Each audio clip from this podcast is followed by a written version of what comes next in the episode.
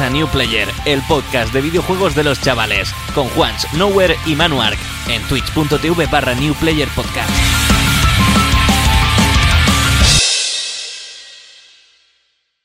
Bienvenidos y bienvenidas una semana más a New Player, el podcast que, sorpresa, ha ganado en la categoría de mejor podcast del año de los Doritos. Hoy estamos grabando... No hables, no te toca. Hoy estamos grabando el podcast número 11 de la temporada 3 y como siempre me acompañan mis compañeros. ¿Qué es eso?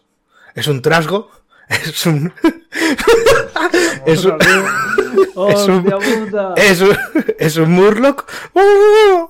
No, es Manu Ark. Buenas tardes, Manuel. ¿qué tal? Un día más, un día menos. Eh, atención, hostia, ¿para qué levanto el brazo? Mira el combo de pijama más camiseta del New Player. Esto es una locura, ¿eh?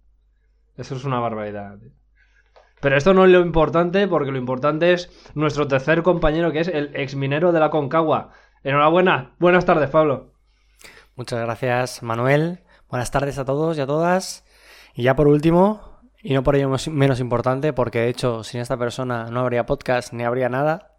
Seguiríamos charlando de esto, pero en nuestra soledad, seguramente más tranquilos y con menos ropa. Manuel.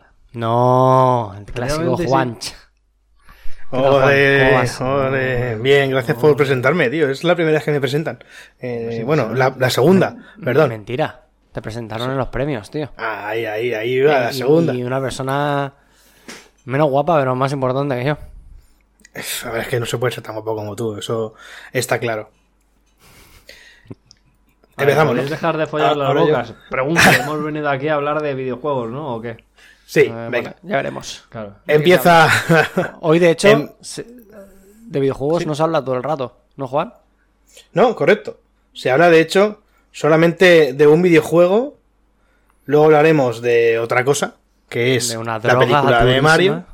No, Y luego sí, hablaremos de, de un- una cosa que no sé cómo calificarla. Desde luego, no como videojuego. Está claro. Espera, o sea, no puede ser.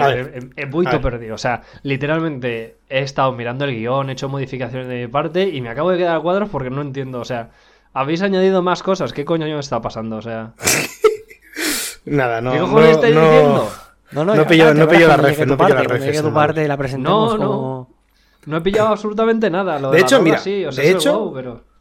Mira, vamos a decir que hoy no hay ningún videojuego porque se puede decir perfectamente. Ya lo veréis. Gente, empieza Bueno, el episodio. Bueno. A ver qué, es verdad. Ahora luego, luego lo Ah, ah, vale, no es un videojuego, vale. Es verdad, No lo- es verdad. Es el mejor videojuego, que no es lo mismo. Vale, entiendo, entiendo tu referencia, vale. El, el Sifu. Bueno, empezamos. El Temporada Sifuma. 3. Sifuma. Temporada 3, episodio 11, al lío.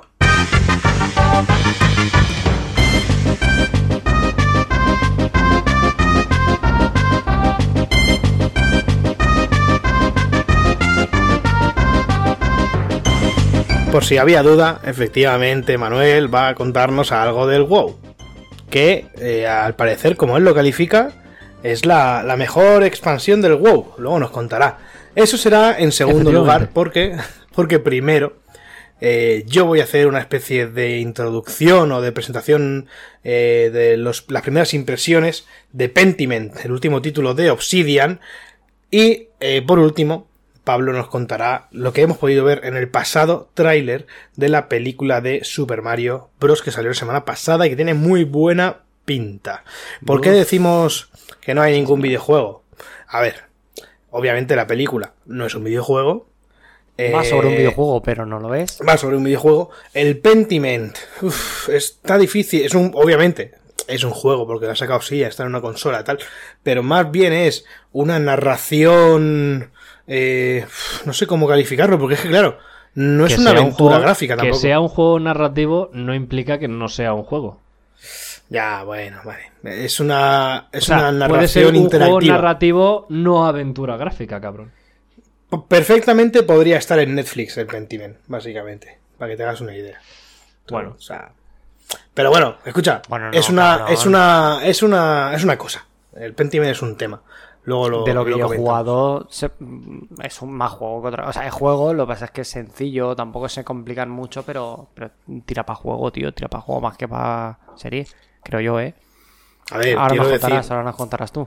Ahora, ahora- ahora lo comento, vamos, básicamente lo que quiero decir es que no es un videojuego de acción como lo que estamos acostumbrados y tampoco es como las aventuras narrativas a las que estamos acostumbrados. Luego lo matizamos.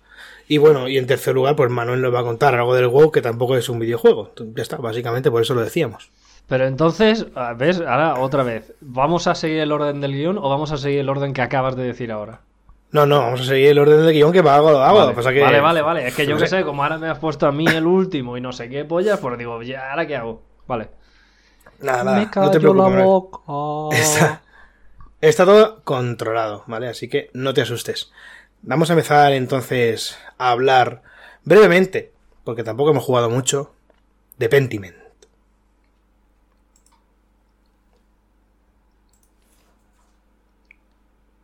Ánimo, Juan. Ah, Me ah, faltaban muchas cosas por poner, tío. Es que te he visto así como un poquito agobiado en un momento, digo. No encontraba, la, no encontraba la pestaña. Bueno, esto luego lo recorto.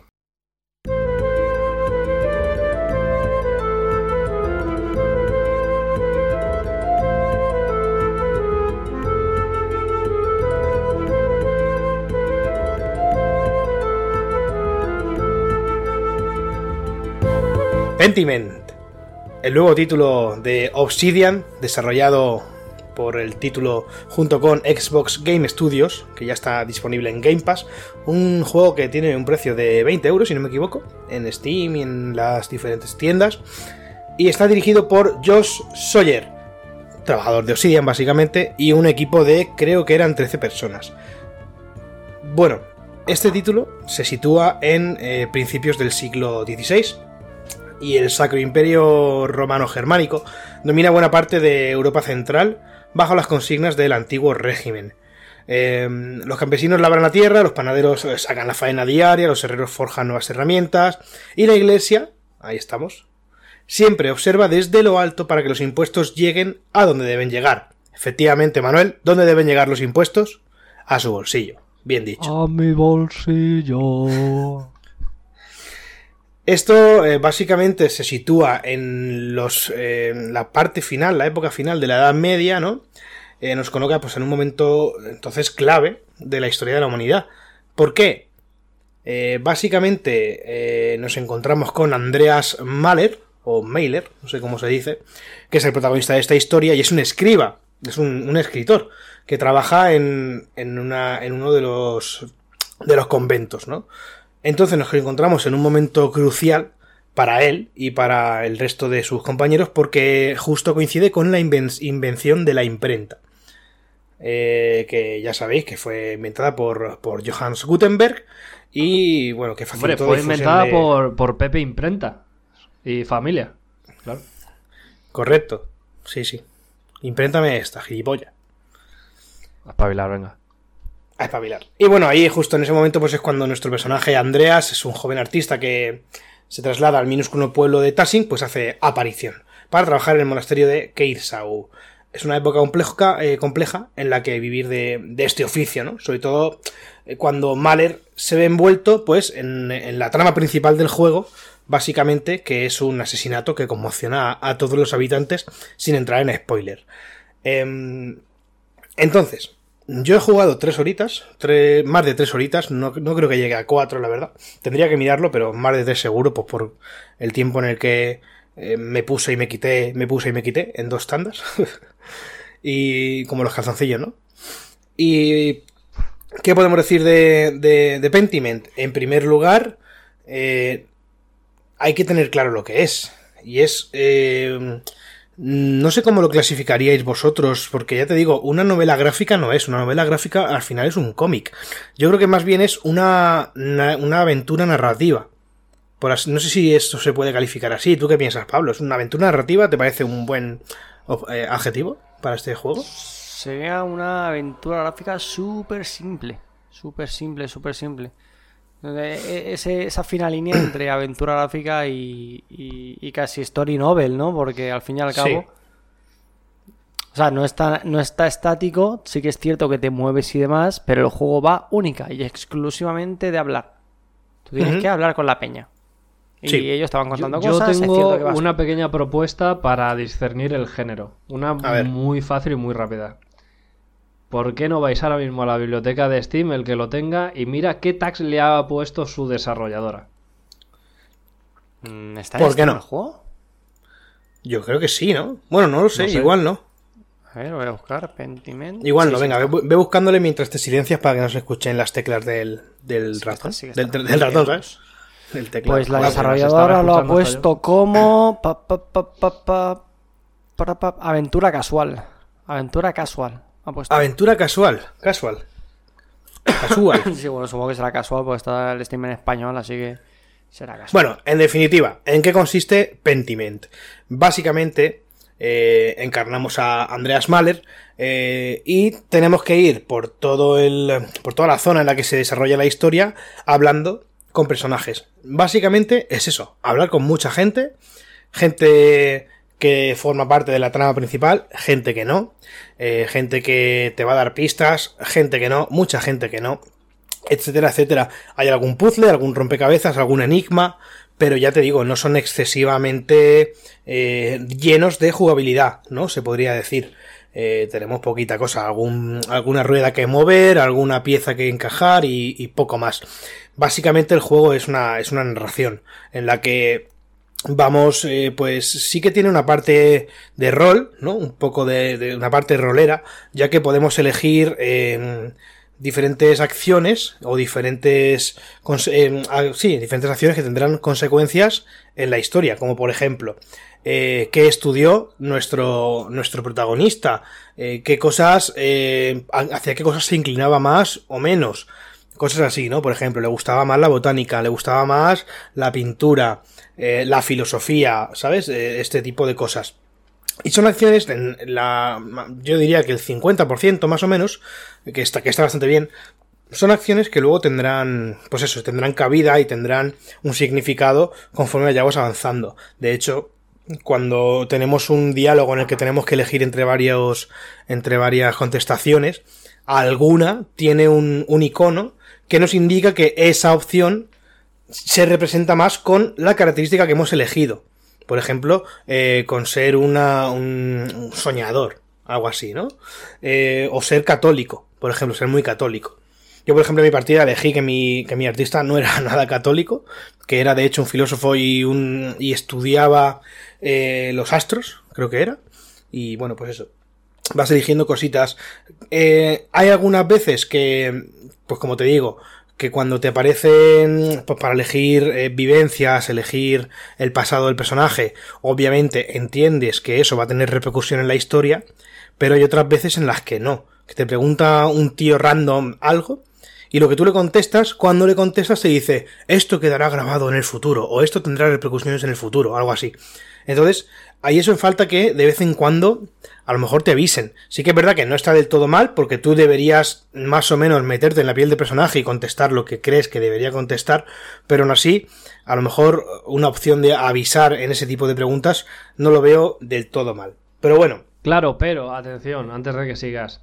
En realidad, yo lo veo bien porque es el fiel reflejo de la vida. O sea, tú cuando vas a tomar una decisión, nadie te dice, oye, si tomas esta decisión, cuidado que dentro de tres semanas te va a caer una piedra en la cabeza. correcto. Tú tomas decisiones en la vida y luego al cabo de semanas, meses o años ocurre algo y dices, hostia, mis muelas, chaval. Entonces, yo no lo veo mal, ¿eh? O sea, No, no, estoy de acuerdo. Es una cosa que, que es disfrutona de este tipo de juegos de te haces la primera run sin tener ni puta idea de las consecuencias de tus decisiones, pero luego en los runs posteriores, que no sé cómo de rejugable es, pues ya sabes ciertas cosas, puedes acotar... eh, o sea, puedes tomar ciertas decisiones ya con cosas que sabes, tal, modificarlo a placer, no sé. Sigue. Mm, A ver, no sé cómo de rejugable será, pero ya te digo yo que después de jugar eh, más de 10 horas a este título, que es leer, leer, leer y leer, Ya. No sé si te va a apetecer volver a jugarlo. Entonces, mm, yo recomiendo este título si no tienes eh, nada que leer. Si no tienes, yo por ejemplo tengo muchos libros pendientes y lo, estoy jugando y no me lo he acabado todavía, porque cada vez que lo juego digo, está guapo, la historia está muy guapa, pero tengo tanto por leer en, la, en la estantería que quiero leer que ahora jugar a este juego eh, y leer mientras podría estar con otra cosa, pues me jode un poco, ¿no? No, obviamente no es. eh, eh, es, un buen, es una buena narración, es una buena historia. Si te gusta, por supuesto, esta ambientación. A mí, por ejemplo, yo me he leído Pilares de la Tierra, eh, me he leído Nunca de Ken Follett y, y me he leído varios, varios, varias colecciones y varios libros Sí, de, Juan, ambientados mucho, en esta tío, época. mucho. Y, bueno, y, y me gusta la temática, pero si no te gusta, pues oye, a lo mejor el juego Bueno, no es para a ti. ver, yo, sup- yo supongo que llegará un momento en el que a lo mejor sacan el audiolibro de Pentiment. si dices que es full texto. Sí, sí, es, a ver, es full texto, pero es, es conversación, básicamente. Ya, ya. O sea, no sé cómo estaría esto en audiolibro, la verdad, pero bueno. En fin, más cosas No, que... Ponte a narrar todo el juego, tío. Y Cosas interesantes que, que trae el título. Por ejemplo, eh, tú puedes elegir, cuando lo empiezas, puedes elegir si quieres la tipografía original, tipografía en, en los bocadillos ¿no? de los personajes, o si quieres una estándar que sea para todos igual. Yo elegí la tipografía original y tiene una cosa muy guapa, y es que según eh, la clase social del personaje que te habla, tiene una- una- un tipo de letra u otro. Hay algunos que tienen, pues, por ejemplo, los caballeros o los, eh, los de la iglesia, tienen una letra muy elaborada, con mucha floritura, que luego incluso alguna, de tanta flor- eh, tanto, tan exagerada que es, se pone, eh, cuando sale, se pone luego en, en fuente normal, para que la puedas más o menos leer, ¿no? Y incluso en, en mendigos, en campesinos y gente de, de- de clase social baja, eh, aparte de tener una fuente menos inteligible, también tienen faltas de ortografía, que Eso es lo que estaba pensando, que estaría guapo, así que se lo Sí. han marcado, sí, señor. se la han marcado, porque de vez en cuando eso, hay una falta de ortografía que se corrige así como borrosa, como, como si se borrase y se volviese a escribir, ¿sabes? Pero está Esto- guapo, tío, porque Entiendo. a ti te pasaba, Juan, que lo leías y, vamos, yo no notaba ninguna falta y de repente la, la palabra hace una letra y la pone bien. No, claro. Es que normalmente no te das cuenta porque como el texto se va escribiendo poco a poco, ¿no? A lo, a lo Pokémon, que si tú le das a la A se escribe un poco más rápido. Si no le das, el texto se va escribiendo y se corrige prácticamente instantáneo. Se nota un poquito, ¿sabes? Se nota como que hay, ha habido algo, algún fallo ahí. Sí, pero sí, no lo llegas a ver. y de repente, Manuel, en la, en la palabra de arriba, ¿sabes? Alguien borra y Sí. pone una letra bien. Eso Que es. yo qué sé, si va a poner una D, O sea, pues B. literalmente, literalmente lo que hacemos nosotros a veces cuando estamos preparando el guion, pero en un videojuego. Eh, correcto. Es exactamente Correcto. cuando, cuando estáis preparando el guion eh, del, del Claro, podcast. es- Sí, sí. Exactamente, tío. Es lo que os pasa, sí. Claro. Sí, Más sí, cosas. Pablo tose porque, bueno, yo, Tose, sea, tose. Yo, yo por lo menos me miro mis partes y las modifico. Worth it. Más cosas, quiero comentar tres cositas más y ya Pablo me cuentas tu opinión. Em, tiene una cosa muy guapa, que me ha molado mucho, que es una, una novedad, igual que bueno, lo de la falta de ortografía, tal, que eso es un detallito, ¿no? Pero tiene una cosa muy chula, y es que tiene en el menú eh, una especie como de glosario, ¿no? Eh, tú cuando abres el, el menú con el botón de, de- no sé cuál es el botón de la Xbox, el de pause, ¿vale? Se abre una especie de, de libro. Select, tío. Va- vamos a llamarlo por su nombre. Es, es Select. Vale, perfecto. Se abre. No, un como momento, un- es, es, es, es el, el de pausa normal, o sea... Es que, tío, botón la- del menú. la- ¿De pa- Xbox? pausa, de- pausa claro, derecha, ¿Cuál de los dos? select izquierda, ¿no? Estaba en play. ¿El de las Sí, rayitas o el otro? Por lo menos. El de la rayita, sí, el de menú. Pero es que luego lo cambiaron y ahora uno es home y otro es options. Aquí ¿no? vamos a No, hablar pero eso es Start Play. Y Select de toda la puta vida. El No, Star, pero- gente. El de la Pero es derecha que pequeñito. Cambia también ¿vale? en el de Switch, cambia. ¿Dónde coño tengo el puto mando pro, tío? Sí, es el más y el menos, pero es. Start y Select, tío. No, no te líes. Hay que llamarlos por, por lo que han sido toda la vida. Que Que la sí, gente Pablo, le- En definitiva, en definitiva. Desde el primer momento he dicho Start y sois unos pesados aquí cortándome, tío. Si es lo que he dicho, el Star. Bueno, perdón, estamos perdón, aquí Creando interacción, haciendo un podcast chill, Vale, ameno. no, de- no te preocupes. Ahora cuando ¿sabes? hables, Sí, cuando hables del WoW te voy a hacer yo una interacción. Venga, máquina. Así me gusta. A ver si de verdad tenéis algo que decir sobre el juego. Que tenga sentido. Venga. ¿Qué juego? No, perdón. Ah, Bueno. En definitiva, no sé si recortaré lo que acaba de pasar, ¿vale? pero voy a volver a empezar. Cuando pulsas el botón Start, eh, se abre una especie de, de libreta, de manuscrito, de libro, como no sé cómo llamarlo, de Manu escrito. que, que lleva que lleva Andreas en- encima siempre. y que básicamente lo que sucede, bueno, aparte del menú opciones, eh, digamos que cuando conocemos a un personaje importante, se añade a ese glosario. Eh, cuando sucede una acción importante, se añade. Eh, aparecen las misiones que tenemos que, ir siguiendo y se van ticando ellas solas. Y se, se pone el, el, típico circulito rojo de novedad. Para que conforme vayamos abriendo, eso digamos que es una parte más del juego. No es un botón que pulsemos para parar el juego, como, como viene siendo habitual. No, no. Aquí te invitan a pulsar ese botón con, y consultar, por así decirlo, tu Wikipedia eh, personal que tienes en, el bolsillo. Porque eh, hay mucho, hay mucho, mucha interacción con muchos personajes y hay veces que se puede olvidar algo. Lo importante siempre va a estar aquí recogido y te lo puedes volver a releer y consultar lo que necesites para eh, seguir con la aventura si te quedas atascado, ¿no? Luego, otra cosa que, que según he estado leyendo en artículos y he escuchado en algún podcast es un título que está muy bien documentado, no sé hasta qué punto, pero es lo que he leído, porque yo tampoco soy un historiador. Eso no lo podría decir nuestro colega El Rada o incluso El Capi, que también es historiador, grande el Capi ahí a tope. Eh, y si se lo juegan, por supuesto. Y una cosa que me ha gustado también es el desarrollo de algunos personajes, que algunos personajes están muy desarrollados, no muy desarrollados, sino muy bien desarrollados, que no es lo mismo.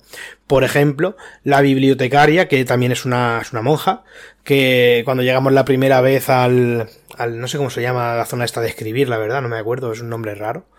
Eh, el scriptorium, me acabo de acordar, perfecto. Cuando llegamos allí nos quedamos solos. ¿El scriptorium de Windows? Eh, sí. Cuando llegamos allí y, y, y, nos quedamos solos, cuando ah, digamos que la primera vez que llegamos y eh, nos terminamos esa escena, antes de irnos, la, la, mujer pues nos pide que devolvamos los libros del hostal, se ciñe estrictamente a decirnos eso y lo dice como si fuese una bibliotecaria en toda regla, no sabemos nada más de ella, no, pero nos dice con lo que no, con la conversación que tenemos con ella, nos da para saber que no se le puede tomar el pelo. Por ejemplo, quiero decir, eh, nos damos cuenta de que es una tía seria, de que no vamos a poder engañarla, aunque bueno, al final eh, cositas. Pero vamos, que hay personajes eso, hay, hay varios ejemplos, por ejemplo, el, el caballero que nos encontramos, que, que, llega antes de tiempo a la ciudad, están muy desarrollados en, en, en, en poca cantidad, pero está muy bien hecho. Y, y, bueno, básicamente esos son los aspectos que me han molado de, de Pentiment. No sé si llegaré a terminarlo, ojalá sí, pero ya te digo, eh, no lo voy a hacer inmediatamente y más ahora que tengo el God of War. Eh, ni de coña, vamos, no, ya, no, no, pienso dejarme a Kratos por jugar a Pentiment, pero aún así, yo lo recomiendo para alguien que le guste eh, este periodo histórico, que no tenga nada que quiera leer, y, y, bueno, y que se sienta, pues eso, eh, que, que, le muele también ese tipo de juegos, ¿no? Esta, estas aventuras. ¿Cómo era? Aventura. No, no veo. Ay, ¿Cómo lo he dicho aventura antes? casual. Sí, pero ¿cómo lo he dicho antes? que. Eh, Oye, aventura narrativa. Juan, Puf, espectacular, ¿cómo, chaval. ¿cómo, o sea, has dicho que, que vas a estar jugando al God of War. Correcto. Pero si decías. ¿No decías que no te habías pasado el Elden Ring aún? Ya, no, efectivamente, no me he pasado el Elden Ring. Y me cago en la puta, pero estoy jugando al God of War. Y, va de fan de Miyazaki, el mierda es este, ¿eh? Sí, sí, eh, no, oye, aquí oye. Total, pero creo que cada vez que diga yo Dark Souls 4 no va a poder hablar, porque es que ni siquiera se lo ha pasado. Tú imagínate cómo Pero- el Dark Souls 4 es. Que Pero escucha, estar con la Pero escucha, ¿sabes por qué es eso? Porque me come la polla, tío. Ah, de este Fideles. Bueno, Pablo, ¿tienes algo que decir de Pentiment? Eh, no, tío. Yo creo que es un juego. Bueno, sí, venga, qué coño, sí que tengo algo que decir. O sea, no puedo decir no y luego decir algo. Eh, creo que es un juego muy suyo. O sea, no es un juego para todo el mundo. Que nadie se espere llegar a Pentiment es que- y encontrarse. Creo que muy al principio sí que se llegó a hacer una pequeña comparativa con. Con. Mierda, ¿cómo se llama, tío? Me lo he comprado hace tres días. El. Este juego que ahora están con litigios e historias, tío. Disco Elysium se decía la gente, no, igual es un poco Disco Elysium y tal. Que va, que va, que va, que va. O sea, es una aventurita que a mí me gusta mucho el hecho de que haya podido salir, porque eh, ya dijo el director que esto, si no llega a ser por Game Pass, no hubiese existido. Y a mí me parece bien que los estudios estos que tiene Microsoft puedan dedicarse a hacer experimentos o incluso cosas más sencillas. Yo qué sé. Ahora, por ejemplo, el día que, que acepten o cancelen, bueno, a ver si suerte y aceptan la compra de Activision, yo creo que Toys for Bob, por ejemplo, va a poder dedicarse a hacer algún juego eh, plataformero, que es gente que se le da muy bien, o incluso llegar a rescatar viejas glorias de las plataformas, ya que con Spiro y con y con y con este, con el marsupial, tío. ¿Cómo se llama? No me sale ahora el nombre. ¿Qué me pasó El me come la polla. Ese no. Bandicoot. El me come la polla Bandicoot. El Crash Bandicoot, sí. Y que, que tengan la libertad de hacer esas cosas. Entonces, para mí, para adelante, todos estos juegos, para adelante. No es mi tipo de juego, eso sí lo tengo que decir, pero porque yo soy un jugador pues, más clásico, más, yo qué sé. Me estoy jugando ahora el Metal Gear Solid 2, por ejemplo. ¿sabes? Ese, ese, ese rollo de, de Te ha, jugador. te ha pasado el 1, por cierto, ¿no? He visto que te has Me pasado pasé el 1. tío. En- ¿Dónde lo has jugado? ¿En el RetroArch? Sí, en la RetroArch de la Xbox. Guay. Con su filtrito ahí, de estos que me gustan. ¿sabes? Ah, hombre, por supuesto. Todo guarro, todo guarro, todo guarro. Y muy bien, muy bien, muy bien. Jugardo, tío, Kojima, te como los huevazos, te amo. Vale, pues con esto vamos a dar paso al siguiente, eh, a la siguiente sección de este programa. Y es que Manuel hoy va a contarnos todo lo que sabe, que ha jugado unas poquitas horas ya, de la expansión del World of Warcraft Dragonflight que salió la semana pasada. No, perdón, salió el lunes. No, sí, la semana pasada, justo una semana. Ahora nos contará. Grande Manuel. Estás escuchando un podcast miembro de la iniciativa Podgaming.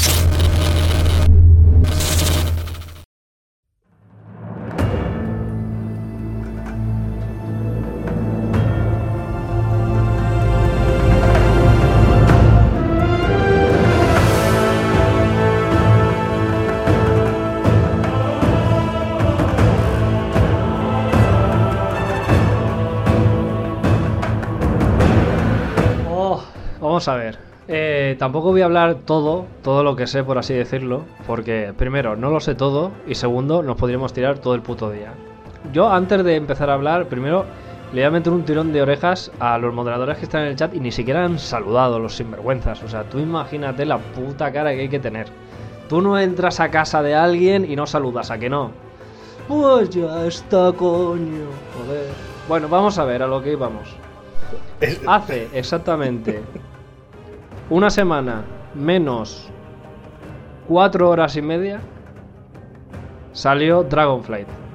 Lo que para mí y para mucha gente es, o va a ser, porque acaba de empezar, la mejor expansión de World of Warcraft. Aunque sea por contraste, porque venimos de una expansión que, bueno, en el lore se fumaron un millón de porros, desde Blizzard parece que han dejado caer como que no termina de ser canon, así que bueno, Dragonflight vuelve a los orígenes, a lo que nos gusta, a lo que la gente conoce. Dragones y un continente inmenso por explorar. Además, para muchas personas eh, le va a resultar familiar ya que por cercanía y por confección del nuevo megaterritorio que es las Islas Dragón, hay muchas similitudes con otro continente muy querido por el público que es Rasga Norte. Tenemos razas conocidas ya de ese territorio, tenemos músicas muy parecidas, en fin, está gustoso. Dicho lo cual, ¿qué cojones está pasando en Dragonflight? Bueno, pues Dragonflight en su arranque nos cuenta, por así decirlo, cuál es la situación de los dragones aspecto, o lo que es lo mismo, de los distintos vuelos, el rojo, el azul, el bronce, el verde y el negro, después de 10.000 años, ya que se supone que ellos son los encargados de defender Azeroth, son su última barrera. Entonces, en el tráiler inicial, que creo que es el que estamos viendo ahora mismo de fondo, ya se nos dan unas pistas de hace 10.000 años, en la Guerra de los Ancestros, hubo un problema, los dragones, últimos protectores, último baluarte de Azeroth, tuvieron que marchar de su tierra natal a defender Azeroth. Pam, pam, Pasa el tiempo, no vuelven a las Islas Dragón, ha pasado algo, ni siquiera ellos son capaces de encontrar su casa porque Las islas están protegidas incluso para que ellos encuentren su hogar, a menos que se les reclame. Y aquí estamos en Dragonflight 10.000 años aproximadamente después. Y no creo que no lo especifican, pero creo que estamos como unos cuantos años después de Shadowlands, que ha sido la última eh, expansión. Entonces, bueno, esta es así como la premisa. Vas leveando, te van contando su historia. Y en cuanto a confección de misiones, yo tengo que decir que el modo historia te lo haces. Bueno, el modo historia, la, la campaña principal te la haces más o menos rápido, hasta el nivel 70. O sea, creo que más o menos todos hemos estado en una media de 12 horas hasta el nivel máximo.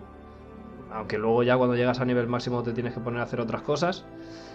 Y aquí yo voy a romper una lanza a favor de Blizzard y es que han hecho que la historia principal para avanzar las cosas del mundo y llegar a nivel máximo la han hecho más o menos picadito para que la gente se lo pueda fumar lo que es troncal, lo que, lo que te tienes que enterar de la historia.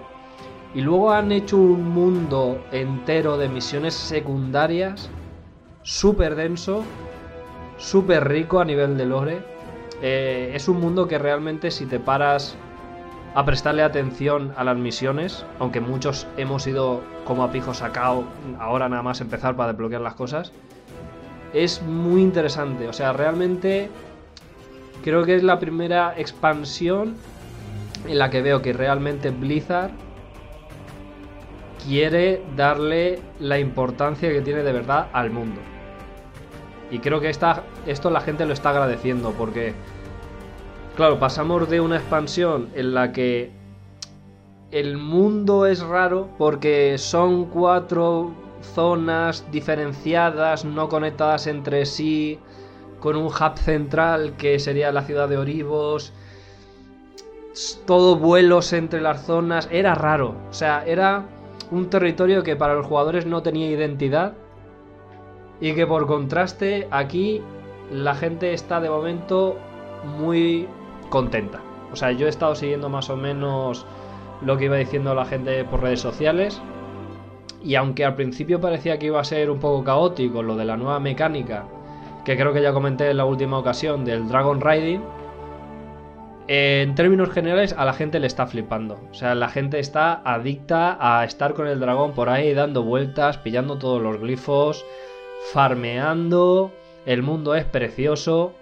Eh, una cosa muy importante que hay que decir y que hay que romper una lanza a favor de Blizzard es que el hecho de que en esta expansión tengamos la mecánica de volar desde el inicio y que además ese vuelo sea tan diferente y un cambio tan drástico respecto al vuelo tradicional ha permitido que a la hora del diseño del mundo los territorios sean infinitamente más interesantes. Es decir, antes todos los territorios, los continentes que creaba Blizzard de cara a las expansiones, estaban muy limitados por el mero hecho de que el jugador arrancaba la expansión caminando o, montando terrestre a distinta velocidad, pero no tenía opción a levantar el vuelo. Esto que obligaba a crear unos territorios que 100% eh, de alguna manera estuvieran conectados entre sí, siempre hubiera algún camino, no podía haber como cambios muy drásticos en el terreno. Esto ha cambiado completamente. Y se nota muchísimo a la hora de la creación del territorio porque permite eh, paisajes mucho más salvajes, eh, mucho más bestias en términos generales, cambios de altura radicales, eh, las, las ciudades son más interesantes, los poblados. Es una puta fumada. O sea, yo de verdad que me estoy repitiendo más que el ajo, pero es que es muy importante. O sea, es una semilla que está plantando Blizzard que realmente, si la desarrollan y no la lían, es que de verdad mmm, vamos a estar ante el mejor momento del World of Warcraft.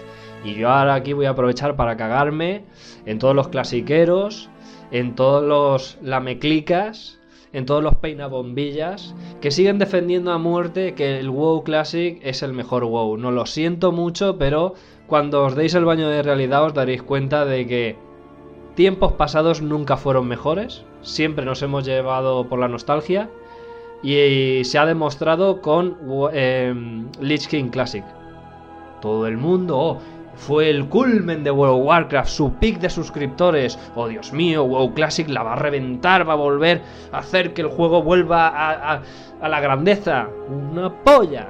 Yo ya sabía lo que iba a pasar, como ha pasado con todas las expansiones de WoW Classic. Arranca la expansión, un mes de hype de locos, y cuando la gente se da cuenta de la realidad que era el WoW hace un millón de años, que no tenías absolutamente nada más que te haces PvP si te gusta, te haces las cuatro mazmorras heroicas y a raid loguear y punto, pues se dan cuenta de que es un puto fracaso. E incluso todos los que han estado defendiendo Classic y están en plan, oh Dios mío, es que no voy a salir del skin. ¿Qué están haciendo ahora? Jugar retail. Jugar retail. Porque el juego es infinitamente mejor.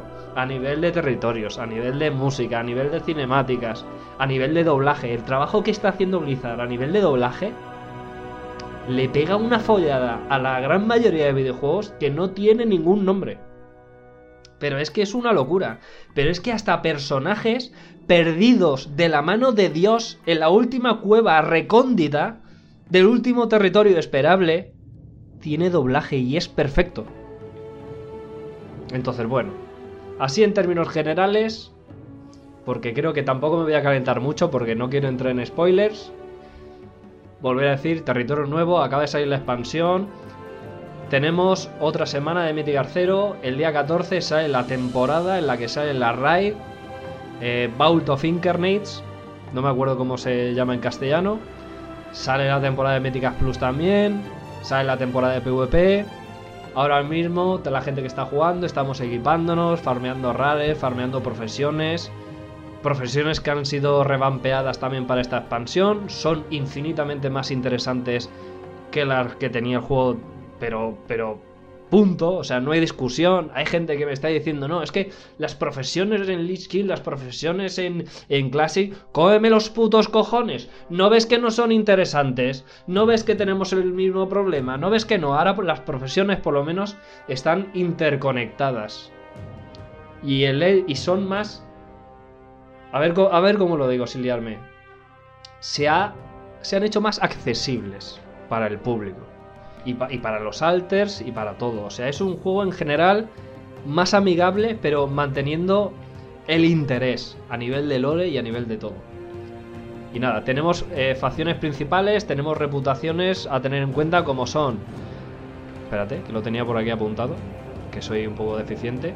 La expedición Dragontina, los Tuskar de Iskara, que son las morsas tan famosas de, de Rasga Norte, los eh, Centauros Maruk, que creo que tienen de las mejores bandas sonoras de mundo abierto actualmente en el, en, World of Warcraft. Eh, los Valdraken, que por así decirlo es como la reputación de la ciudad principal, la que representa la globalidad de las Islas Dragón y por la que se rige el poder de los dragones aspectos. Y luego tenemos varias, como por ejemplo el, no sé qué pollas de cobalto, que es como una facción muy pequeñita que hay perdida en un territorio, pero que te da equipo muy bueno ahora en early game.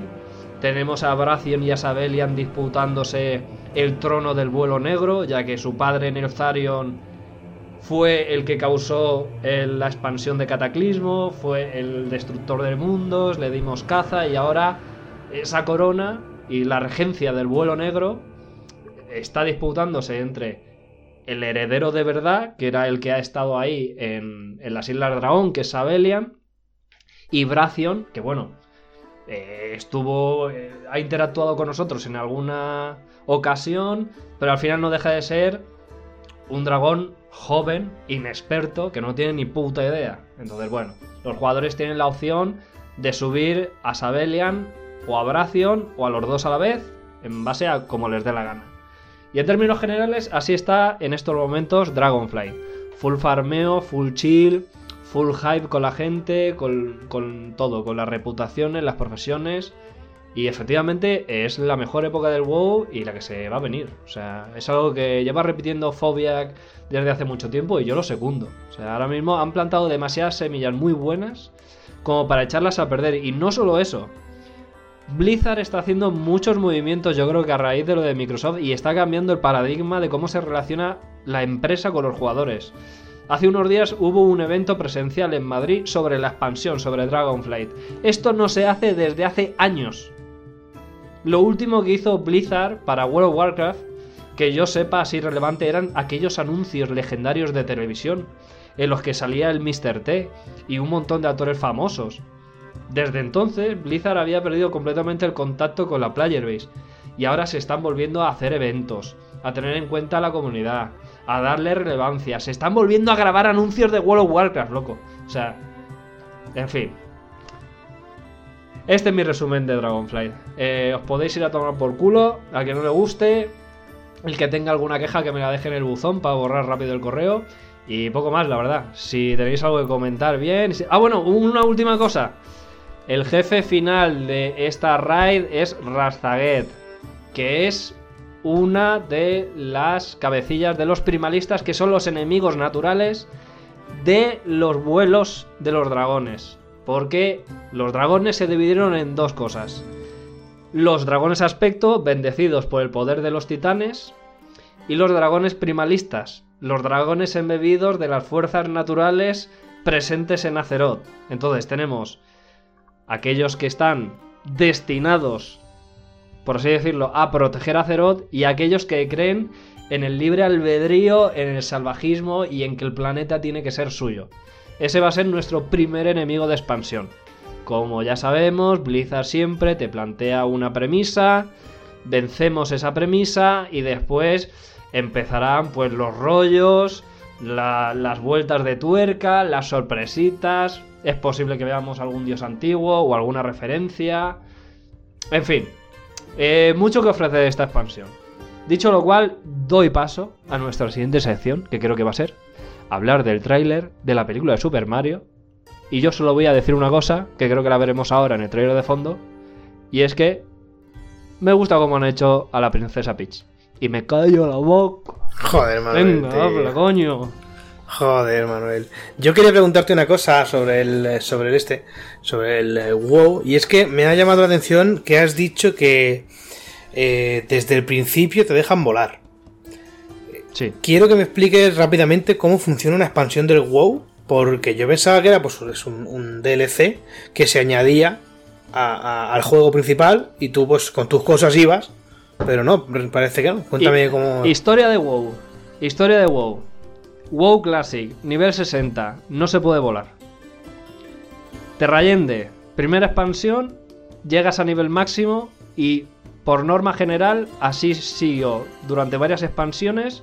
Sale una expansión, te haces la expansión modo terrestre con tu montura terrestre y cuando llegas a nivel máximo se te abre la opción de comprar al instructor de equitación un hechizo nuevo que es poder volar en ese nuevo territorio. Entonces, durante varias expansiones, tú salías la expansión, te fumabas toda la historia, y cuando llegabas al nivel máximo, te comprabas la, la equitación y podías volar. Luego lo cambiaron y dijeron, vale, ahora vas a llegar a nivel máximo y no vas a tener que comprar el vuelo. Tú el vuelo lo vas a poder conseguir a raíz de conseguir ciertos logros como por ejemplo eran explorar todos los territorios, hacer todas las misiones secundarias de los territorios y entonces se te desbloqueaba el poder volar en ese territorio. ¿Por qué hacían esto? Bueno, yo creo que por una cosa principal y era que el hecho de que no pudieras volar desde el principio a ellos les permitía hacer un recorrido por el modo historia más contenido. Controlaban mucho más el passing de los jugadores y luego ya permitían con el volar que ellos hicieran lo que les diera la gana, farmearan recursos por donde les diera la gana y tal. Eso fue hasta Shadowlands y aquí desde el principio es, se llama Dragonflight.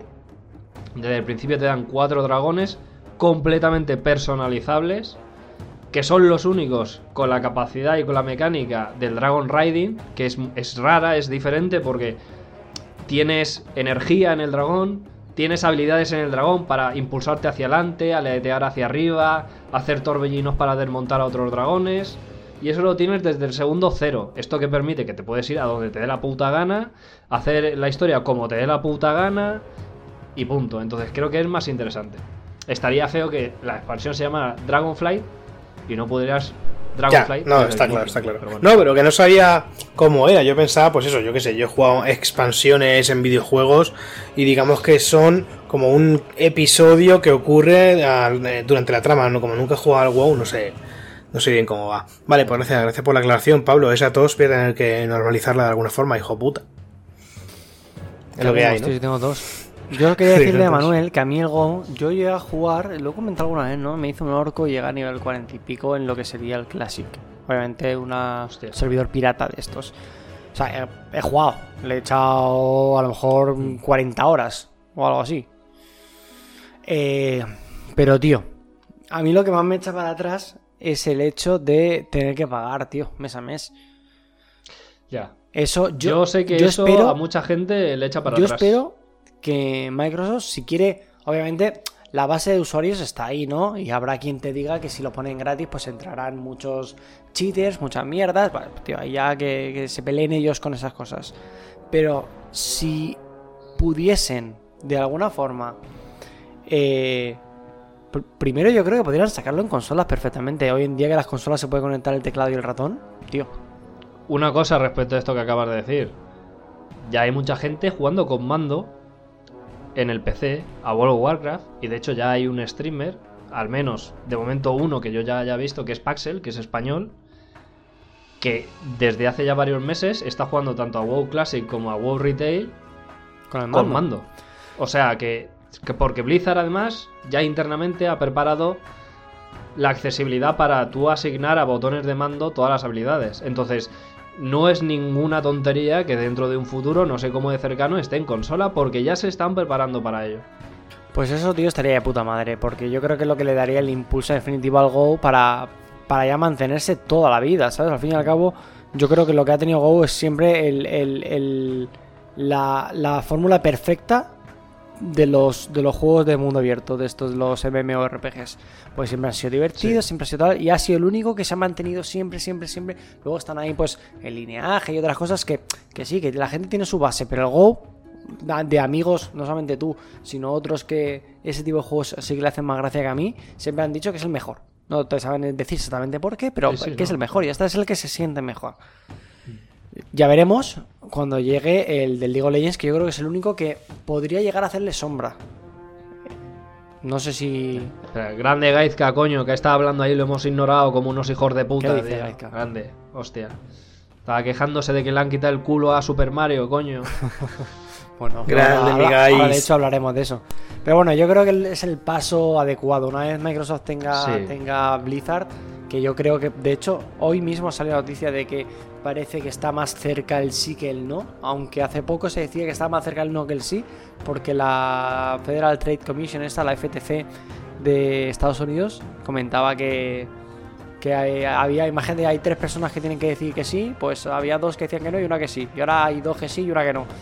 E igual tira para adelante. Yo creo que lo que deberían hacer es poner el Go gratuito. Y ya está. Y- Sí, pero, y- pero gratuito, gratuito no. Yo sinceramente veo bien lo de ponerlo, por ejemplo, en Game Pass. Porque al final... Mm, que tengan que pagar el Game Pass. Es que, eh, es que a mí lo que no me gusta es lo que ha pasado con Lost Ark. O sea, Lost Ark me puto flipa, pero ¿qué ocurre? Por mucho que me guste Lost Ark, ¿qué ha pasado? Sale el WoW y todos estamos en el WoW. O sea, y ahora y el, y el Lost Ark no ha parado, ahora va a salir otra raid y tal, pero bueno. ¿Qué ha- ¿Cuál ha sido el problema? Que al ser free to play completamente, ha habido una horda de coreanos y, y de un montón de sitios que han infestado de bots y de todo el juego. Entonces, ¿abriría más público que fuera gratis? Sí. pero- Hostia, que fuera exclusivo de la. Como, sé, que ahora mismo Blizzard no está para dedicar recursos a combatir una oleada de bots. No lo está. O sea, porque ya pagando ha habido problemas ya desde hace tiempo de, multiboxing, multicuentas que pagan. Pero eso a ellos les da igual porque al final es un tío que si tiene 10 cuentas son 10 cuentas que tiene que estar pagando. Por lo menos al principio. Luego ya empiezas a farmear y con el oro in-game te pagas el juego, que esa es otra. Yo tengo a muchos conocidos del WoW que al principio lo pagaban, pero a lo mejor desde hace 5 o 6 años no pagan el WoW. Porque se lo pagan con el oro de dentro del juego. Hostia, que eso se puede hacer. Claro, desde hace muchísimo tiempo pusieron la ficha de WoW y no sé qué y... Coño, tú farmeas y ¿a cuánto está la ficha? 280 oros. O sea, 280.000 oros. Pues tú sabes que si durante ese primer mes que has pagado consigues recopilar 280.000 oros, que al final hay gente que se dedica a farmear a muerte solo para no volver a pagar el WoW, y tú llegas, te compras la ficha dentro de la subasta del juego, la aplicas y tienes 30 días más de juego. O sea, realmente lo han hecho bastante factible y yo sigo defendiendo eso, que completamente gratis y perdida la mano de Dios, no, pero con, con una mínima entrada o acoplado eso a Game Pass que ya existe, que, que forma parte de, de servicios de otras cosas, esa barrera la va a hacer más fina, pero va a mantener lo justo como para que no haya, eh, pues eso, una mierda de bot. Porque, por ejemplo, el Lost Ark, ¿por qué el problema que hemos tenido en el resto del planeta no pasa en Corea, por ejemplo? Porque en Corea, no sé si solo para el Lost Ark o para muchos otros juegos, cada cuenta, cada usuario va vinculado a un DNI. Tú tienes que dar el DNI, ingresarlo y reconoce que esa cuenta está asociada a ese DNI y entonces tú sabes que si la lías, si empiezas a hacer hacks a bots y tal, dicen, vale, este usuario, pum, completamente defenestrado. Te anulan y ya va a dar igual. O te buscas un DNI falso o, ya te puedes buscar la vida. Se te quitan las ganas de hacer el gilipollas. Como en el resto del planeta no lo tenemos, es un problemón que flipas. Entonces la barrera más inmediata es dinero. Pero yo qué sé. Han puesto muchas facilidades también para que te salga por menos dinero. O sea, yo. A mí me sale a 10 el mes. Y de normal suelen ser unos 13-14. Pero bueno, yo qué sé. Whatever. Sigo pensando que habrá que bajarlo, obviamente. Y ya está. Hombre, después Bueno. de muchos años está claro que, es que son muchos dineros eh, mes a mes, la verdad. Hombre, pues, pues imagínate, si llevo, ponte 15 años jugando, menos 2 años o 3 que dejé de jugar, Sí. 12 años. A una media de 100 euros al año, pues 1200 pavos. Madre mía. Bueno, yo qué sé. Más las monturas que me he comprado de la tienda Claro. pagando, Es que todo eso aparte está claro. más alguna ficha que le he metido yo al juego para pillar oro, fácil, sin farmear, pues, pues a lo mejor 1400. Muy bien, Manuel. En 12 años. Ya, en ya. 12 años, Sí, a ver, está 15 claro. años. Está claro, está claro. Sí, está claro. Quiero decirte, Está claro. Bueno. que hay gente que se gasta eso en farlopa en un mes y medio. y en menos, y en un fin de chaval. Obvio, o sea, Y en un fin de. Madre Como el Zaza, que ha venido este fin de semana a la Falera, ¿eh? ¿Qué te parece? Nah, Ah, poco se habla. poco se habla, tío. Hostia, se ese habla. le va a pasar como en el cementerio que no lo habrán dejado entrar. Pues más o menos. Se le- Yo creo que le han liado una buena trama, pero bueno, no pasa nada. Eso ya es cosa de, de- de otro momento. En fin, gracias Manuel por comentarnos eh, la jugada de, de este nuevo Dragonflight, la nueva expansión del WoW. Ahora Pablo Guijarro nos va a contar qué, qué hemos podido ver en el tráiler de Super Mario Bros. La película, que la verdad es que tiene una pinta espectacular. Bienvenidos a New Player, el podcast de videojuegos de los chavales, con Juans, Nowhere y Manuark, en twitch.tv barra New Player Podcast.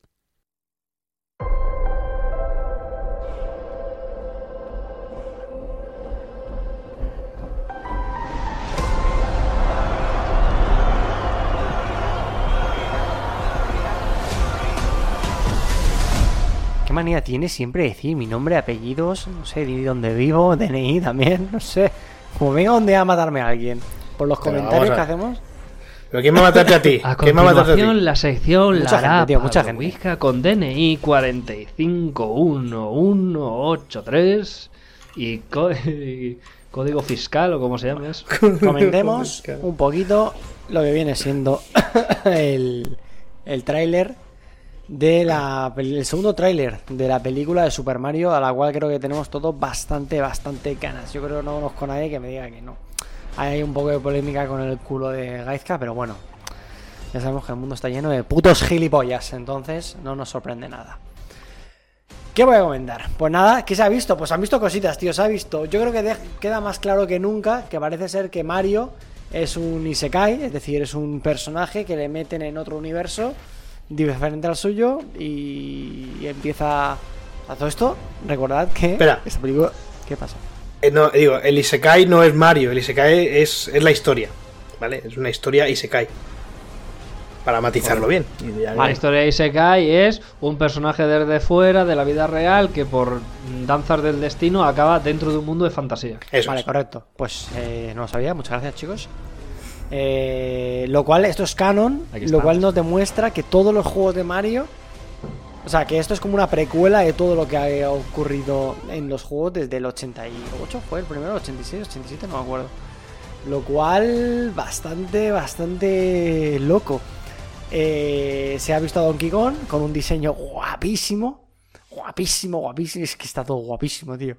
Se ha visto también Mario Kart. Eh, se ha visto. ¿Qué más se ha visto? Bueno, se ha visto a Peach. Por fin, con su. con la voz de la actriz. Que yo, pues, he visto el trailer en español porque a mí me gusta ver las películas en versión original. Pero las películas de animación. eh, no hay versión original, ¿sabes? O sea, sí hay versión original, pero. Claro, en japonés, pues no, tío, pues la veo en español, tío, pero apetece leer subtítulos. Y, y poco más, tío. O sea, ¿qué, qué- más comentar? Que, que tiene un pintón de locos, tío, que, que ya está. Que nos las vamos a meter por el culo, Pablo. Es que- Eso es lo que tenemos que decir del Sí, puto sí, tráiler, es que, que- es flipante, ¿qué estaba coño. Yo me pensaba que iban a hacer un caga y cada mira, cosa que a- sale es mejor. Voy a, voy a. Es que estaba jugando a Metal Gear de Pero mientras- tú has visto la alabarda que tiene Peach, que te parte el cuello con eso. Yo la quiero ver en acción, cojones. Ha habido también un Ah. poco de polémica de que hay gente. Bueno, no, es que de nuevo es que no hay gente, es que hay putos retrasados que estaban diciendo que estaban que Peach era un poco eh, inclusión forzada. Yo, hijo de puta, a ver, que me digas Pero, que pero la los gente, orcos la, gente, pero, que me digas que el orco negro. pero la gente que ha dicho eso, literalmente no ha jugado a Super Mario en su puta Claro, vida. claro, a mí que me digas que mm, el elfo negro, cuando todos son blancos y prestinos, eh, es inclusión forzada, pues te digo sí. Eso yo lo veo inclusión forzada. Ponme a todos los elfos, ponme a todos los elfos negros o ponme a todos blancos, pero no me pongas uno negro aquí de repente con unos azules que no pinta nada. Yo eso lo entiendo. Pero que sí, me digas Pablo, que que Peach eres es inclusión forzada, me cago en mi puta madre, tío. Me tengo que Pero, me pero tengo ¿por que qué, pegar di- mi por hostia qué con todo el dicen, o sea, no, no lo entiendo, por qué dicen lo de la inclusión forzada con Peach? Porque No- no como lo es entiendo. una mujer, ahora todo tiene que ser un poco mujeres guerreras y tal, no sé qué. Es cierto que no es muy guerrera Peach. Y en el juego de la DS Ya, tampoco era muy guerrera. Pero, tío, ¿qué me has dado? Pues Peach ¿qué quieres que repartiendo diga? A mí hostias, me o da sea, una puta pereza el papel básico de, de Peach, que nada más que está para que la secuestren. Ya está bien, por favor, que haga algo, ya era hora. O sea, en algún juego sale peleando y tal, y no sé qué. Ahora por lo menos la han puesto con un uniforme para guerrear de verdad. O sea, ya es hora de que vaya a pegar hostias. A mí me gusta, sí. entienda el sola que, que ya es mayorcita, ¿no? Pero vamos, a No, mí la yo animación no lo veo inclusión forzada, no sé. O sea, no. No, no, no, para nada. Pero por si eso es que digo. los únicos que dicen eso son los putos deficientes que se dan pajas por la puta calle mentales y que cada vez que huelen una mujer se eyaculan en los calzoncillos. O sea, esa gente, primero no hay que escucharla. Dios. O sea, voy a hacer aquí un, un llamamiento. Estoy hasta los putos cojones. Lo peor que ha existido en esta vida es la era de la información e internet. Porque se le ha dado voz y voto a los putos cavernícolas que en otra ocasión no verían más allá de su pared. Dios. Ya está bien, dejemos de darle caso y darle bombo a los putos subnormales, por favor. Vamos a ignorarlos, a bloquearlos y que se vayan ellos solitos a su cueva, que es donde que estén en su cámara de eco, que nos sude los cojones y ya está. Punto. Otra reivindicación. Punto. Venga, sigue. ¿Y qué cosas a mí me gustan del tráiler? O sea, del tráiler, de, lo que estoy viendo, tío. Pues pri- primero que por fin podemos ver a un Mario en movimiento eh, con tecnología actual, porque, seamos sinceros, siempre estamos eh, 10 años atrás con las consolas de Nintendo, teniendo que tragarnos el juego de turno. Con, sí, no voy a decir que Odyssey se vea mal, para nada, pero hostia, es que imaginaos un equipo eh, del- la capacidad eh, gráfica. Yo creo que Nintendo, estando con unas consolas de potencia mm, como la Play 5 o la Series X, estarían dando resultados eh, nivel eh, Naughty Dog, nivel Santa Mónica, nivel los más grandes, porque siempre han sido, bueno, fueron en su día pioneros en, en- muchas técnicas eh, gráficas y de hecho Mario 64 fue pionero en el 3D de, de- hasta el nivel de decir a partir de así de aquí es como se hacen las cosas entonces yo, yo, tiene el juego detalles por todos lados. En cada frame que tú te pares, puedes ver detallitos y cositas. Eh, mm, guiños a otras películas de Illumination. Guiños a universos de Super Mario. A universos de Nintendo, tío. Es que, es que va a ser una gozada. Va a ser una película, tío. Que, que- que es imposible que sea mala. Es que, es que es imposible. O sea, yo, es la típica película que vamos a ir al cine y aunque la historia que nos cuenten sea una mierda, o sea, la cosa más simple del mundo, más ciclo del héroe, de de repente Mario al minuto 40 de película se enfada con Luigi, y luego a Luigi le secuestran y hay que salvarlo, cualquier cosa de esas, y se reencuentran, Sí, aunque me metan ese, ese giro, es que me la voy a gozar como un niño pequeño, tío. Es que, esto, es que lo estoy viendo, mientras hablo con vosotros, lo estoy viendo aquí de fondo, otra vez. Y es que es increíble, tío. Es que, es, es que no, no, no tiene otra... Pues me apetecen unas carreritas al Mario Kart ahora, ¿eh? Ahora que estoy viendo de fondo. No creo que se le pueda decir nada malo, tío. Eh, yo qué sé, mira que hay veces que No, no. enseñan algo y siempre, yo qué sé, por ejemplo, remake del Shadow of the Colossus. Por ejemplo, cuando salió, pues es cierto que el juego se veía increíble, pero había un puntito de la magia del original que no sabes si es mm, los 12 frames a los que iba el original o, o la gráfica de la Play 2 o el que, que se perdido. Luego es cierto que jugabas al juego y era y decías, "Bah, no pasa nada, tío, se ve increíble, no pasa nada. Pero no era. O sea, esto se ve la evolución perfecta de lo que debería ser. Igual que cuando salió el Sonic y todo el mundo se echó las manos a la cabeza de me cago en la puta, ¿qué coño habéis hecho? Aquí. Eh, es, que está perfecto, tío. Eh, más culo a Mario, pues le podrías poner más culo a Mario, pero es que estaría igual de bien. Nada, tío. eh, Nah, está bien. El culo está bien. se, se- se ven muchas cosas que no sé cómo van a. Porque se ven como zonas de plataformeo. En el segundo, en el minuto Sí. 1.10, se, se ve como una zona de, de lo que sería un, un mundo típico de Mario. Como un nivel, sí. Claro, ¿y eso cómo se va a, a- meter? ¿Es una especie de prueba? ¿Le están enseñando a Mario? eh, o sea, Peach se lo ha traído le ha dicho, escúchame, te voy a enseñar a ser un puto superhéroe. eh, pasa esto. Y él, ¿sabes? Porque se le ve como al tío como muy, va, yo esto lo puedo hacer.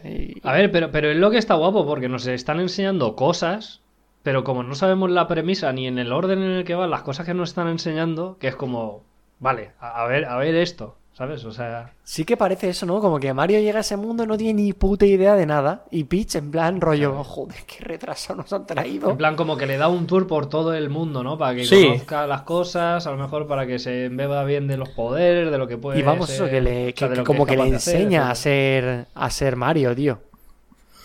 Yo no, no creo que es que le, que le enseñe a ser Mario porque sí, sino bueno, en el primer tráiler se veía pues la amenaza de, de Bowser, que iba con el castillo flotante y tal, y yo creo que bueno, pues Mario y Luigi aparecen allí en, en, en el reino champiñón y, y les pide ayuda, básicamente.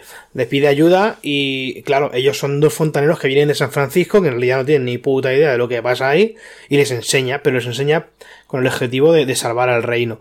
Digo yo, eh, no sé. Eh, Sí, sí, que, que parece que... que, eh, yo creo que tienes algún tipo de profecía. De alguna forma Sí, a Bowser le han dicho que va a venir un tío, un fontanero... eh, Un fontanero con una gorra con un nombre, pilla al Luigi pensando que es el Luigi, pero en realidad es el Mario. Entonces va Mario a buscarle y cuando llega allí dice, ¿What? ¿Qué es esto? Y la picha en plan, venga, hay que derrotar a este porque tu, tu camino y el mío van Sí. juntos, ¿va? van de la manita. Vamos para allá. Mola, tío, que en vez de que hayan pillado a. que hayan em, secuestrado a Peach, sea Peach la que le enseña a Mario a ser Mario, tío. Es, es que, tío, qué paja nos vamos a hacer con esta película, tío. Qué ganas, tío, qué ganas, qué ganas, qué ganas, qué ganas. Buf. Está guapa, está los Yoshis sí. de colores, Eh, distintos a, mí, a mí lo que me gusta es que, mm, sinceramente, creo que este era el estilo perfecto y lo que está pidiendo todo el mundo de lo que tenía que haber sido la película de Warcraft en su momento. La película de World of Warcraft no tenía que haber sido con personas reales. Tenía que haber sido exactamente esto. Blizzard ha sido la mejor siempre haciendo cinemáticas y todo el mundo pedía una película, pero una película con la calidad de las cinemáticas. Porque son los mejores haciendo 3D y cinemáticas. Entonces, es que es lo único que se le pide. O sea, yo solo pido que si algún día hacen otra versión de la película ya existente o otra nueva, que la hagan así, tío. O sea, son los mejores. O sea, se ha demostrado en el puto trailer de lanzamiento de Dragonfly, se ha demostrado en las cinemáticas in-game. Son capaces de hacer esta calidad. Coño, ponerse. Es que es lo único que pide la gente. Quieren ver WoW así. No quieren ver WoW con personas reales. Va a ser Así. un buen año el año que viene porque tenemos ya nada más empezar en enero la serie de Last of Us, que yo creo que va a ser la primera serie de verdad que consiga transmitir lo mismo que el juego con actores de primer nivel. No digo que The Witcher no tenga actores de primer nivel, pero es cierto que tú ves The Witcher y dices, "Mm, ese bosque chirría, ¿sabes? Aquí hay cosas que se ven que o bien se han hecho rápido o bien no están del todo hecho. Y, tío, a mí que tengan al, al Dragman eh, trabajando detrás de la serie, me asegura que esto va a salir bien 100%. O sea, me refiero, si tienes al puto director del juego detrás diciendo esto bien, esto no, Obvio. Es que no pasa mal. Y lo de Mario es lo mismo. Si tienes al Miyamoto durante años haciendo esta película, pues ¿qué pasó con la serie de, de Arkane? Pues que se dedicó su tiempo y salió un serión de putos locos que vamos todos locos esperando a la siguiente que llegará, si llega, dentro de años. Pero cuando llegue sabremos que habrá llegado algo bueno, tío. Si será, será por series, si será por, por, por videojuegos y por cosas, tío, que dediquen su tiempo el que necesiten hacer las cosas, hacerlas bien y que lo saquen cuando lo tengan que sacar. Y si tardan 8 años, 6 años, 7 años, pues bueno, pues lo veré de- dentro de 7 años con mi hijo, tío, ya seguramente. Y ya está. Pero, pero que no me saquen las cosas corriendo y rápido porque, porque es cierto que hoy en día pedimos unos... Bueno, las series, dentro de lo que cabe, rollo de las tofas, pues igual, igual más. Se puede sacar más rápido, al fin y al cabo no tiene tanto trabajo como, como la de Arkane. Pero la de Arkane o videojuegos, tío, si tienen que tardar un tiempo para que los trabajadores eh, tengan tiempo para estar con sus familias, para que salga un buen producto y demás, para adelante, tío. Hoy en día sabemos que hacer algo no es como se hacía antes. Antes tú perfectamente entre el crunch y las condiciones de antes, que no se habla de las se hablan de las condiciones de ahora, pero es que las de antes serían muchísimo peor. ¿Sabes? Como cuando se habla de la violencia de género de ahora. Claro, se habla ahora porque es que hace 50 años no se podía hablar de ello porque estaba normalizado, ¿sabes? A ese, eh, en, ese, en ese aspecto, yo creo que, que al final, si se ha complicado tantas las cosas, que dediquen el tiempo que tengan que dedicarle, que salgan cosas buenas, tío, y cuando salgan que las disfrutemos. Y entre mientras, tío, pues ya, pues será por juego. Si el, Go- si el Manus solo solamente juega al Go, me refiero, ¿sabes? Al final, Eso es. todos nos gustan nuestros estilos de juego. Yo, por mucho que, que tal, sé que soy el jugador que soy, qué tipo de juego me gustan y siempre tengo hueco para bien jugar viejas glorias, como estoy haciendo ahora con los Metal Gear, como incluso jugar cosas que no juego nunca. Yo el Metal Gear Solid 4, por ejemplo, nunca lo he jugado. Tengo muchas ganas ahora de jugarlo. Ahora se puede emular, voy a ver si consigo una Play 3 de un amigo. Al final, hay muchas ganas, tío, de, de- de que hagan las cosas, pero que las hagan bien. Porque esperar mucho tiempo a una cosa y que te la saquen y que sea una chusta, tío. Yo sé que Rockstar, el día que saque GTA 6, con el online no sé qué van a hacer. Seguramente no juegue. O lo juegue un poco, lo pruebe y lo deje de lado. Pero te van a sacar una pedazo de historia de locos, con unos graficazos que se van a caer los huevos al suelo, que vas a decir, "Mm, Dios, ¿cómo va esto a 30 frames si debería ir a 12, ¿sabes? Como pasó con Red Dead Redemption 2. Entonces estoy... Eso es lo que quiero. Al final he acabado hablando de Mario y he acabado... O sea, he empezado hablando de Mario y he acabado hablando de que quiero que haga las Sí, cosas. bueno, lo de siempre, sí. A ver, yo, yo sí, si os parece bien, antes de acabar, porque ya hemos ¿Qué terminado. quieres? ¿no? ¿Hacer, hacer el Wordle otra vez? No, No. no, no, no, aprovechando que estaba hablando Pablo sobre hacer las cosas bien, e hilando sobre lo que yo he estado hablando anteriormente, estaba justo navegando tímidamente por Twitter y me apetece leeros tres comentarios que definen bastante bien parte de la mentalidad de los jugadores actualmente sobre la expansión y con esto cerramos y nos vamos Dale. Estos co- comentarios tipo Blizzard parece haber entendido que lo mejor que pueden hacer es dejarnos jugar varias clases y specs sin sistemas de grindeo absurdo y con limitaciones absurdas a estas specs por legendarios, conduit, etc. Es pronto, pero Dragonflight tiene potencial para convertirse en una expansión épica. Otro. Desde que salió la expansión les he dicho a mis jugadores que nada es obligatorio para raidear y literalmente la gente de mi guild está jugando más que nunca. Hay gente que jamás había tocado un alter haciendo con dos alters todo cuando no lo pido. Increíble. Imagínate tener un juego donde lo divertido sean las clases y sus specs y dejarle a los jugadores jugarlo sin limitaciones de reforjar o farmear cada arma de cada spec y lo mismo con los legendarios. Lo único que han tenido que hacer es revertir todos los cambios de los últimos años. Y además para ellos va a ser más fácil arreglar las clases. Solo tienen que tocar un sistema, los talentos. Otro, me he subido tres personajes al 70 y no me siento culpable llevándolos a la par. Se siente rarísimo solo levear y poder jugar al juego como te dé la puta gana.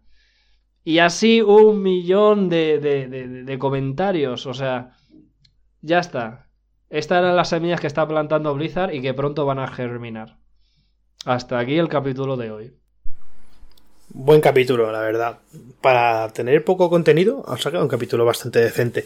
Claro. Eh, un, un, último apunte sí. respecto a la edición, porque eh, no sé cómo de viable será, pero cuando me pongo a hablar del WoW, puedes poner. Es que no sé. Se puede poner música sin, o sea, con copyright en la edición del audio. Sí, sí, yo creo que sí, no creo que nos metan a la cárcel por eso, sí. Y si lo quitan, bueno, pues eh, no pasa nada. Vale, es, es, que pues ahora luego te paso banda sonora que quiero que pongas durante mi sección. Así, flojita, va, muy chill, muy chill, muy chill. Es que es, es impresionante la banda sonora, quiero que suene mientras hablo. Perfecto, perfecto. Pásamela por Telegram y, y la meto, sin problema. Perfecto, va. El jueves tenemos Game Awards. Mamma mía, qué ganas. Este jueves. Este jueves, Hostia, puta, no me jodas, Dios. Tengo dos reuniones el jueves. Es lo que tiene tener vida social, Dios. chaval. Igual voy. ¿A qué hora es, tío? Eh, no, no lo sé decir, no, no, no, me acuerdo a qué hora era en España, la verdad. No sé si era las 7, no, no, no estoy seguro, no, tengo, no me acuerdo. Pero bueno, eh, es cuestión de mirarlo en una búsqueda rápida en Google y se, y se saca. Joder, es que si se pudiera ver en directo, nos lo metemos por el culo, por mí, ¿eh? No es mala idea, la verdad. O sea, a lo mejor dura 5 horas, pero no es mala idea. No idea. Un ratito. Vale, bueno, lo vamos viendo. Sí, lo vamos viendo.